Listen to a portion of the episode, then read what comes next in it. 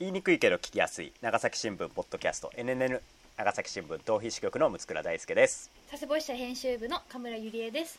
ご当支局の三城直也です。この番組は長崎新聞の若手社員が紙面の裏側や日常の関心事などを語り合い新聞の新しい可能性を追求する温泉コンテンツです。よろしくお願いします。お願いしおます。願いします。ということで先週に引き続き2020年12月29日昨年からお届けしております。うん。昨年からのお届けでございます。皆さんいかがお過ごしでしょうか？お正月も終わりまあぼちぼち2021年という新しい年を受け入れている。もうね令和も3年我々はもうちょっと今年末気分なんでちょっと今日はねもう忘年会も兼ねてね リモート忘年会もかけてねちょっとやっちゃいましょうかこれね。はいじゃあ音が取れるようにした方がいいのかな、はい音をねちょっとそれぞれ皆さんが持っている魔法の水を開けますよ。はい。乾杯。乾杯。はいお疲れ様でした乾杯。ということでリモート飲み会を配信するというね。ーちょっと始まりが斬新怒られないかな。うんっと心配ですけどまあまあまあまあ。あれなんだみたいなね。話になるかもしれませんけど。流行語ですから。がら通う。2020、まあまあそうオンラインまるまるそうです。ね皆さん忘れてたかもしれないけどオンライン飲み会というものがありましてねみたいな まあまあ柿ピー開けよう。ねまだ2002柿ピつまーみまで。いやあの父が「おうつまみはいらない」とか言われて「あーかかきピー持っていけ」なるほどなるほど。優しいお父さんがね、はい。スポンサーは父です。でまあね、あのー先週はちょっと微妙に2020年を振り返るみたいな企画をやっていったんですけども、まあはい今週はね、あのーまたさらにまったりと、あのーこれから NNN どうする企画をねやっていこうかなと。はい思ってるんですけど、まあえーっと NNN が、えー11月20日から始まって、まあ、毎週、えーやってると。はい。いう状態で、えーこの29日の時点ではえー第8話8回目の、えー新聞社員と学ぶ鬼滅の刃」までがあの配信されているということですね。で今まあちょっと NNN としてはですねあの、まあ、ちょっと NNN も始まったばっかりで、まあ、いろんなやり方をね模索している状況なんですよね。うん。で、まあ、これからどんなやり方があるのかなっていうのをいろいろ考えている、まあ、まさに途中という感じなんですけども、まあ、まず1個があの先週もやったように、まあ、新聞記事長崎新聞の新聞記事を、まあ、書いた担当した記者も交えて振り返ってより深掘りしていくっていうはい。形式のものと「えーダタミストへの道」っていうね、うんうんうん。長崎新聞の名物コーナー石畳を使って、あの石畳反省企画ですよね、え ーうん。っていうのとこの間あのは東村君と吉福君っていう地域ソリューション部、うん。まあ、広告の仕事をしている人にも来てもらったり。で、えー前回、まあ、8回目は「鬼滅の刃」っていう、まあ、ちょっと新聞とは関係ないけれども、まあ、少し社会でブームになっているものについても語っていくという回を、まあ、やっているんですけれども、はい。あのね今のところ一番聞かれてるのはうん。石畳、ダタミストへの道なんですよね。ダタミストへの道がまあ一番聞かれていてみん。ななりたいのかななんでしょうね。なんかいやダタミスダタミストトへの道っていう言葉がまたなんかなるほど、引っ掛けてんのキャかなまあ、ある意味一番内輪な企画じゃないですか。あのうん。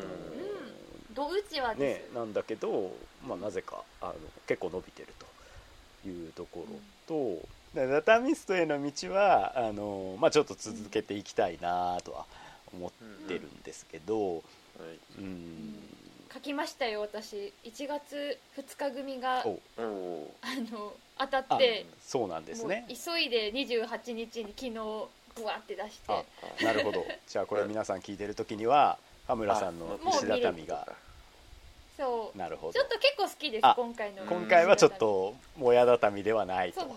ちゃんとうん、結構固めたと。なんか自分的にはこう新年をあの彩るには新年の石畳としては、うん。まあなかなかいいと。いい感じになったかな、へー。1月はい、ちょっと祈2日り祈りを込めた1月2日ということは 3, グミなんで、まあ、3日付だと思い3ます。日の締めになるね。だから新年一発目じゃないんですけど、うん。元旦が一発目なはずあそうかそうかうん。元旦の記事ですけど、まあ、組まれるものとしては一発目です、ね、なるほどね。なるほ本当だよね、ううん、いやーどうどうだいぶハードル上げてるよ今 怖い怖い怖い。怖いもうみんな乗ってる後だからね、うん。どうしよう。1月3日のえ言ったけ言ってたけど何これみたいになったらごめんなさい。私は嫌いじゃない。あでもまあまあ自分自分がね、ちょっと納得できるのが一番いいですからねダタミストへの道は、まあ、一応三代君が持ってきたもや畳をああだこうだ言う回も一応取ってあるんですよね、うんまだありますから、ね、でそれは多分来週あたりに、まあ、配信になるのかなとは思うんですけど、うんまあ、この後もなんかいろんな記者さん若手記者中心に迎えて、ベテランの記者さんでもいいですけどね。ただその僕らがああだこうだ言えるのかっていう問題はちょっとあるんですよね。うん。その辺の忖度をリスナーに嗅ぎ取られるとちょっと気まずいなっていう感じはあるので まあまあ基本的にはあの同じ同世代から下の記者さんを中心に。まあぼ僕らが言うことないですからねもう先輩記者さんにはね石畳に関してどうこうね、えーそんなもうダタミストの皆さんですから僕らより上は、そうです。うん。もはやダタミストですか？らあれやっぱりあの自分の記事を取り上げこう話す話すとうん。結構なんか次書くときは意識しますね。おなんかなるほど。とか。え石畳にこだわろう関してとかああ石畳に関して、うん、確かにね。うん。ちょっとダタミストであろうとすあろるわけうとそう。するだよね。そうそうそうそう。そうあろうと話した手前。うん。いいじゃないですか。いい感じに。だからこれを、まあ、いろんな人にやっていくとこう石畳意識ダタミストが増えて、ね、ダタミストが増えて意識革命が起きて石畳のクオリティがどんどん上がっていくっていう相乗効果うん。が生まれるわけですから、うん。もうダタミストこれは1級ダタミスト2級とかどんどん増えていく。だ 段位がつくああそれなんかこう先生に見てもらわないといけないよね。あのそうですね。ねテレビ番組のね俳句を見るような感じでね、うん。うん、ダタミストへの道はまあちょっと続けていくということと、はい。あとまあ次は、えっと、し一番最初に配信した3本のうちで、えー、カメラさんが担当した記事について振り返った回が、まあ、40分弱ぐらいあって結構長いんですけどうん。それは結構聞いてもらってますね。いやーありがとうございます、えーえーでその後あの、まあ、先週今収録時から数えて先週にあたる「鬼滅の刃」の配信会うん。もやっぱりね「鬼滅の力」と言うべきかあの、うん。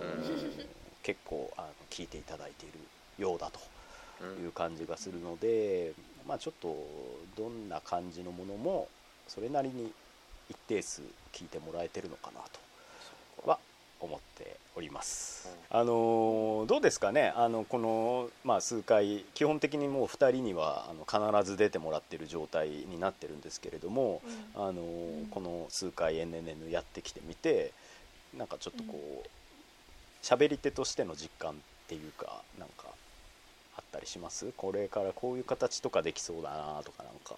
あもう私はや、ぜひやりたいことは、うん。あの前話に出てたかもしれないですけど、うん。あの手抜き料理選手権したいです、うん。なるほど。あの皆さんはわからあのご存知ないかもしれないんですけど実はこの三代さんと六倉さん。相当の料理上手でして、まあ、カムラはちょっと、まあ、料理ビギナーというか佐世保支社に赴任してからの料理歴になるんですけども、うん。この三代さんと六倉さんはもう料理歴が長いので手を込んだものを作られる。そんな人たちが提案する日々のこう料理の負担を軽減するレシピたち。それをやりたい。だからあくまでも凝った料理ではなく、うんうんずるじゃないのじゃないずるをするかってですよね。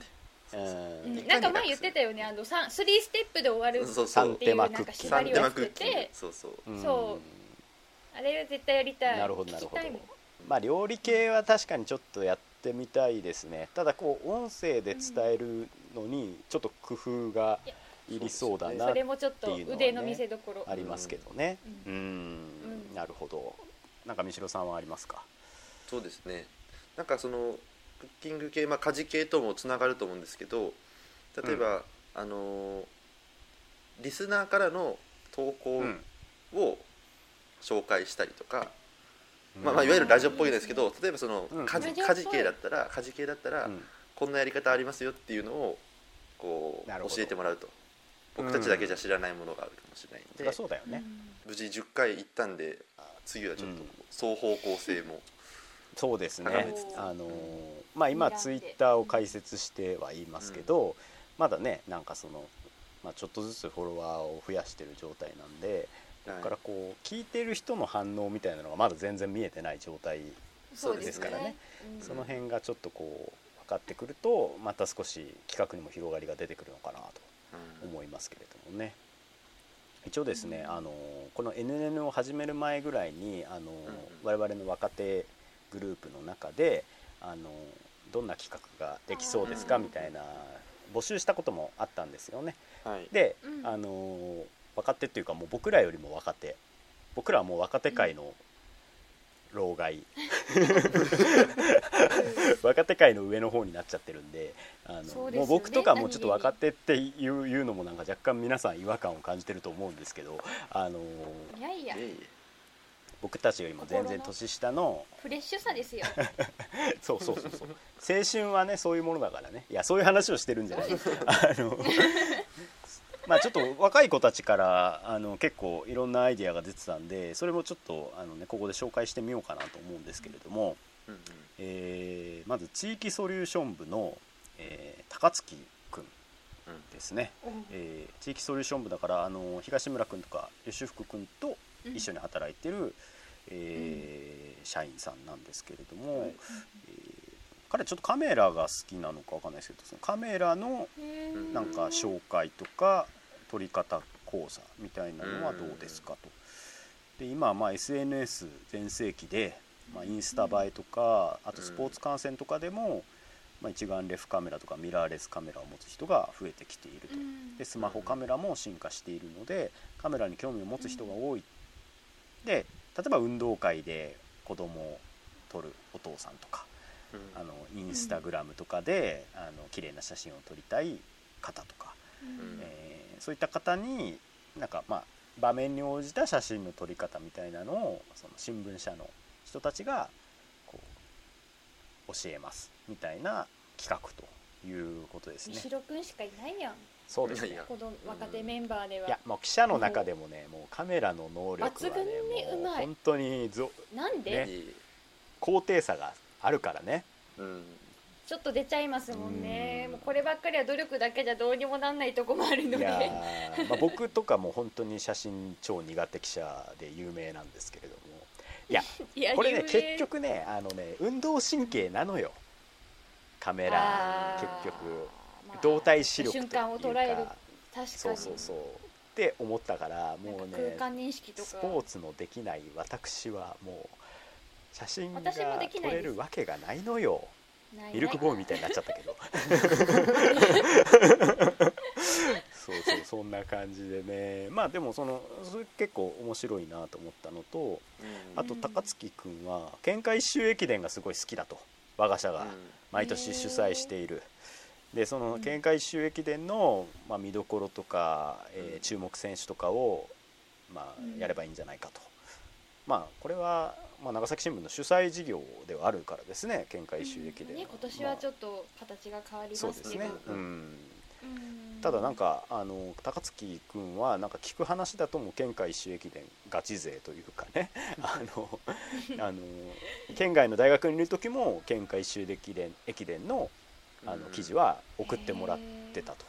いうぐらい、へー。てかいやそういうそんな熱心なファンがいるんだなってちょっとびっくりしたんですけど、あのただもうそういう人もいいるんだなっていうことが分かったんで、うん。まあ、ちょっと高槻君プレゼンツでそういったことをやってもらうっていうのもちょっと面白いかな。あと高槻君って、あのん。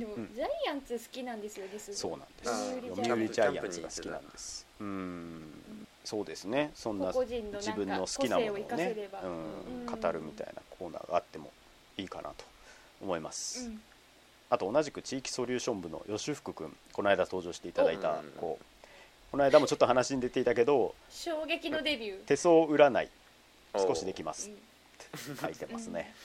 確かに手相占いはちょっと分かんない。音声でどんな感じになるのか分かんないですけど、まあ、なんか奥が深そうだなっていう気がしましたね。例えばなんかまあわ私たち3人のなんか画像送ったら見れるってこの前言ってたじゃないですか吉福君、事前に私たちの3人を送って、それを見てもらう回とかなるほど。あとその吉福君に手相を見てもらいたい人募集みたいな感じでツイッターで募っなてうん。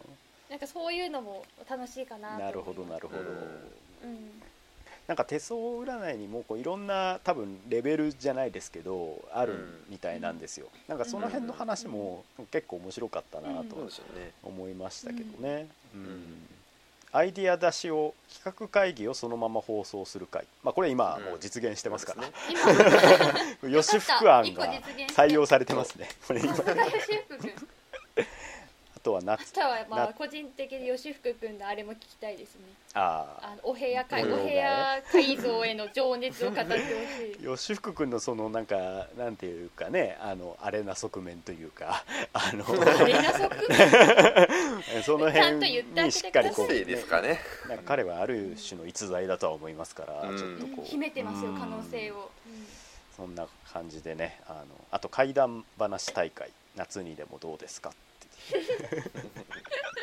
どう持ち寄ればいいんですかそれ？どこから何を持ち寄ればいいの？なんでしょうね。まあまあまあわかんない。この地元にある伝わる怪談話とかを集めてくるとかそういうものなのかな？わかんないですけどなるほど。あるのかなまあでも話だからいいですよね。あなんか今思ったんですけど、怖い話じゃなくてもなんか地域の民話ってあるじゃないですか。なんかあれをちょっと掘り起こしてみるっていうのはいいかなと思ってな。なんかこう、まあ、後藤もいっぱいあるんですよ。あるある。伝説カッパ伝説とか。なんかそういう話をちょっとここで紹介してみるっていうこうお昔話を古いものを突っ込む。このポッドキャストでなんかこうちょっと地元記者が紹介するみたいな。いいですねなんか。それ面白いかもしれないですね。なんか、しかもなんか興味ある人結構いるかもしれないですしね、うん。なんかそういう伝承とかが好きな人というか、でちょっと共同歯科とかにこうちょっとあの取材してみ僕たちが取材して、事前に聞いたちょっとこの話はこういう実はこういうことが背景にあってみたいな。このこんな災害があったからこんな話が生まれてみたいな。なんかそういうなるほ裏側もちょっと、まあ、記者として取材して、でちょっと紹介してみるみたいな。どはははは。この音声にぴったりかもしい。いかもしれないですね。はい。次、えっと事業部のマキさん女性の、はいはい。えー社員さん。この方は何年目ぐらいなんですか？ねもう3年4年目。18年入社なんで三年目か。3年目ぐらいになるんですかね。吉で福君と一緒かあ吉福君と同期なのか。なかなで彼女はもう最初から事業部だったのかな？ずっと事業部なのかな、マキさんのあの企画書はなんか結構あのかっついかっちりしてておなんかこう真面目だなと思ったんですけどあのん。新聞社ってどんな会社？地方紙若手社員による新聞社の現状について、うんうんえーまあ、これターゲットとしてはその新聞社を今後受けたいと思っている人たちに向けて、あのどんな仕事をしているのかっていうことを多分紹介するような感じで、えーまあ、各部署の若手社員とえー採用担当者の人たちうんが一緒にこう喋るみたいな感じの、えーものというようなコーナーとか、ええーなんでしょうねあと、まあ、新聞社で働くっていうのはどういうことなのかみたいな感じのイメージを持ってもらうようなコーナーなのかなっていうふうには思いました。うんまあ、確かにちょっと今ねあのどんな世代が聞いてるのかっていうのはざっくりとしかこう分析できてないんですけれどもあの若い世代の10代20代のリスナーもいるようなので特に音声の方はですね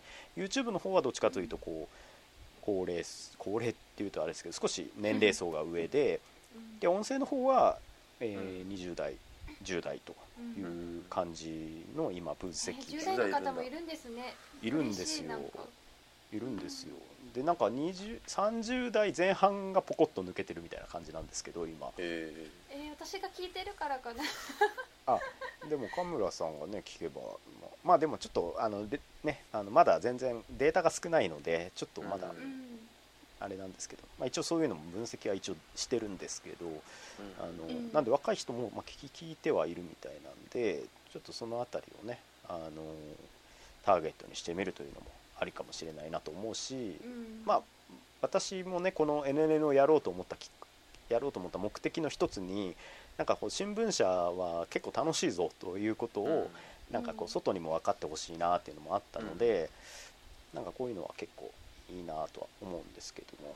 うん。うんまあうん。あの単純にいろんなこの間の東村君みたいにいろんな人に来てもらってなんかいろんな話ができるっていうのはいいかなとは思いますけどね。あれ良かったですえーそうね、いろいろ勉強にもなったし、あとはやっぱこうニュース解説をしてほしいっていう意見ですね、まああのまあ、新幹線長崎ルートとか意識ダムとか。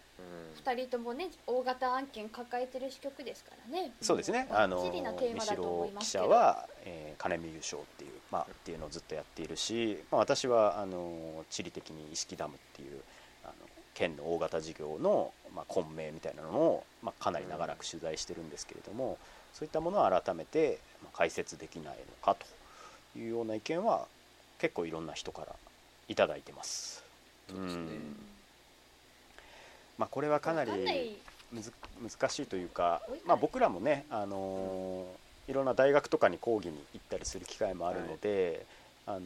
このテーマについて話し慣れてはいるんですけど、うん。まだこう音声でどういうふうにやっていくのかっていうのはちょっと検討しながらあ難しそうですね、うん。うん。そういうのも機会があればやっていきたいなと思うし、うん。あのー僕らもね新聞社に勤めててもこの得意不得意というかあんまり詳しくない領域とかもあったりするんで。うん。そのあたりはこう詳しい記者さんに来てき、ね、来てもらって、まあ、聞いてみるとかですね。そういうのもいいかなとは思ってますね。あと長崎新聞社員の観光ガイド、うん。まあいろんな支局にも記者もいるしこう記者のおすすめの穴場観光スポットとか、まあ、美味しいお店とかそういったものを紹介すると。これもまあまああの聞いてもらえるかもしれないなってちょっと思いますけどね。ううん。ん。大文字の観光名所よりもなんかちょっと裏通り的なうん。な普段歩いてる中で見つけたいいところ。そうそうそうそうそうそう。そういうところをめっちゃここの通りが綺麗とか新聞社がこっから見る五島の海があ超絶あ綺麗とか。いいかもしれないですね。そうか。なるほど。うんそういうところに例えばちょっとこのここの土地には昔話があってみたいな。つながったな 繋がいいねこんこな言いういう怪談話がございましてみたいなね。あー。なるほどなるほど。広がるないろいろな。うん。ちょっなんかお酒があるとまたいい感じになりますね。とそうですね。ちょっとやわかんない。これ聞きか聞き返してどんな感じになってるのか全然想像できない。ね恥ずかしいかも。しれない自分たちが飲みの時の会話にどんなことを繰り広げてるかだなんて、振り返ることそうそうないからですよね。これ皆さんこれは人が酔っ払っていくドキュメントですよ。この番組は今今日よ酔っ払って時勢が効かなくなってるからもうあの横入りが多いですもん。すいません。ちょっとえ？柿ピー食べよう。カキピー食べてください。いやいいんですよ別に。あの今日はそうそういうまったり会なんであの皆さんもねまったり許してもらえればなと。君は話を聞きなさいって上司に1年目にめっちゃ怒られたことある。やめなさいもうそういうこと言うね。もうもうもういろいろ出始めてるねカメラさんの中からさもう。なんか溢れ始めてるんだよなああーなんか。ダメダメダメ。ダークなものが。の。やばいやばいやばいまあいろいろ他にも書いてもらってるんですけど主だったところではこんな感じなのと、あと次報道部の、えー酒井玉樹記者ですね、あのー先週もちょっと紹介しましたけれども、えー彼女からもちょっと来てて、えー新聞の作り方。新聞社に入るまでどうやってこれほど多くのなんか記事を隙間なく埋めているのかなどうやってどんな仕組みと思っていた今でも新聞社に興味がある後輩から同じような質問をされる。きっと同じ疑問を抱える人は多いはず。新聞作りのルールや記者のいろはを紹介する。もうこの感覚がもうななくなってたよ私は。若手じゃないでですよこれは。もう。確かにいやもう確かになんかその新聞の中にこう記事がぴっちり埋まってることに感心していた時期があった、うん余裕なくてそんなこと何も考えてなかった。あ最初の頃は？もう日々生きるので精一杯。ああなるほど、ん。1年目にもそれぞれありますね。あとねあのダーツの旅的なあのなんかこうランダムでいろんなところに行ってみる的な。まあでもこれなんか普通に記事で面白そうだなってそいううそう市民気がするでやって面白そうです、うん拙いアイディアですがよろしくお願いしますっていう回そういうとこがいいですよね。初々しい。そういうとこが可愛いですよね。んですよね。あの初々しいといえばそのまあ酒井さんも含めて今あの北里さんっていう、うん。まあ酒井さんと同期の方も記者をやっていて、あと地域ソリューション部に小森くんっていうね新入社員がいて、もう令和最初の長崎新聞社員だし、まあこのコロナコロナ禍で入社した新入社員でもあるのでちょっとね、彼らは一回こう、まあ、1人ずつなのか3人まとめてなのか、まあ、1人ずつになるのかなと思うけど、まあ、彼らを迎えてこの1年どうでしたかねみたいな話をうん。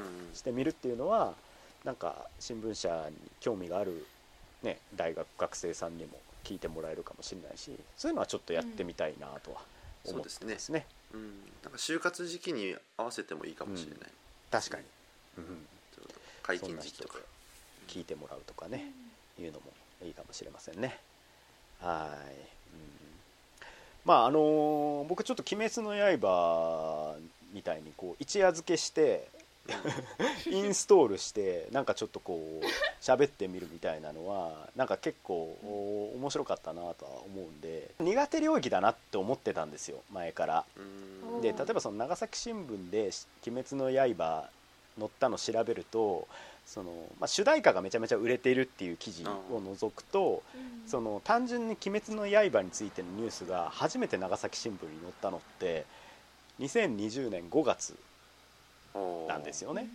だから、あのまあ、ジャンプの連載が終了しましたっていうタイミングで、まあ、短い記事が載ってたんですけど、でもなんかその世間的な感覚で言うとさうん。なんかもうその頃もうフィーバー始まってる時期っていうかさっていう感じがするじゃないですか。うんはい。でなんか僕の実感だとやっぱ「鬼滅の刃」最初 SNS でやっぱこうよく見るなっていう感じで、その後まあネットメディアとかがこう取り上げ始めて一番最後にまあテレビとか新聞とかがなんかどうもめちゃめちゃ流行ってるらしいみたいな感じで追っかけてきたみたいな印象があるんでうん。やっぱこういう領域に関してはやっぱこう何週回も遅れてるなっていうふうには思ってたんで。うんでもまあ早ければいいというわけじゃないんですけどまあなんかそういうものを新聞社の視点で喋ってみるっていうのはこのエデネルのフォーマットならちょっとできるなっていうふうにも思ったりしたんでなんかこうなんだろう新聞を読んでる人もそういう感覚なのかもしれないし「鬼滅の刃」の時もその三代さん神村さんとかはさもう全然ゼロベースだったわけじゃないですか。で新聞社に勤めてるとなんかそうなってくるんだと思うんですよ。うん。なんである種の領域に苦手になっていくっていう気もするんで、なんかそういうのをなんかこう更新していくみたいなのはなんかちょっとやってもいいのかなとは思ったりしましたけどね「愛の不時着」とかわかんないけど。うん。わかんないです全然、ねえ。それもなんか触れたくない。あ。あま羽村さんが触れたくないシリー発ズ 「愛の不時着」したくないと。ちゃんと着地したいんですね。愛の着地したい。ちゃんと着地したい。愛は着地したい。うん。愛の着地求めてます。まあ私としてはそんな感じですかね。まあでも、あの今まで新聞記事について紹介する時、まあ、この NNN の準備期間にまあいろいろ準備してたこともあって、まあ、かなり昔の記事を振り返るみたいな現象が起こってしまってたんですけどうん。その辺のスパンももう少し短くしていってそうですね。もうもうもう大丈夫ですでねあのちょっとずつ、まあ、やっていければなとは思ってますけどね。はい。はい、そんなゆるゆるトークで今日はお送りしてきましたけれども、まあ、いろんな要望企画案等あれば、はい。もうどしどしお寄せいただければはい。喜びますとそうですね。感じですかね。まあとりあえずツイッターがいいかですかね。ツイッターの運営はね三代さんに今お任せしている状態なんですけれども、神戸新聞社さんですか。神戸新聞社さん神戸新聞社経済部さんがねさんが。ありがとうございフォローしてくフォロー。れてこちらこちらはフォローしてないのに向こうからフォローしていただいて、で聞いてますよっていう DM までね、はい。いやーありが返していただいた。ありがとうございます。ってうんそう。いやー私神戸新聞社さん一回社屋見たことありますけどうん。もう長崎新聞のビルが4つぐらい入りそうなビルでしたよ。大新聞社さんですからねほんそんなところにこうフォローしていただいて。めちゃめちゃへりくだっちゃいましたけどね まあ大手の新聞社さんとかも今ポッドキャストをやり始めてるところポツポツ出始めてるのでちょっとね我々はその中では多分一番なんかこう形としては緩いのかなっていう気はするんですけれども、まあ、その辺りは逆にそこを生かして臨機応変にい。ろんな企画をできればなとは思ってますんでまあ、皆さんにもねちょっと長い目で見ていただければ嬉しいですという感じですね。はい。じゃあちょっとほろ酔いカムラさん最後のなんかあれだけ言ってもらいましょうかね。はい、えー、とこの番組「NNN」は毎週金曜日午後6時に配信しています。Apple Podcast、Spotify、Google Podcast など各種配信サービスのほか YouTube でもお楽しみいただけます。番組公式ツイッターもあるのでぜひフォローしてください。よよろしくお願いします。ろしくお願いします。お願いしますあとなんかこうさまた来週さよならっていうその番組の締め方がどうなのかっていうのは前から思ってたんですよ。なるほど。えー、なんか決めます、でもさよならしかないよね。なんかなんかある？ないか、なんかまあ思いついまあ、その辺もね。またその都度。うん。その都度。わかんない。なんか毎回さよならってなっちゃうなっていう、うんさよならの後になんかムツクラさんがちょっとこう一回ボソってなんかうん。言った回あったじゃないですか、ね。なんかああいうのを毎回言う、誰かが。いやあれムツクラさんが。ねあれ聞き返すと意外と恥ずかしいんだよな。いやでも聞いてる方楽しいから大丈夫なるほどなるほど。わかりました。うん。じゃあ。うんそういう感じで。なんかサザエさんのじゃんけんみたいな感じで楽しい。じゃんけんぽんみたいな感じのね。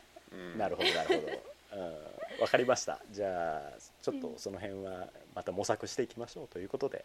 はい、えええということでいいですかね。はい。はい。えはい。長崎新聞ポッドキャストをお送りしてきたのは長崎新聞逃避支局の六倉大輔と佐世保支社編集部の神村ゆりえとご当支局の三城直也でした。それではまた来週。さよなら。さよなら。さよなら。早速そんな感じか。じゃんけんぽん。何出したんですか？結果がわからないよ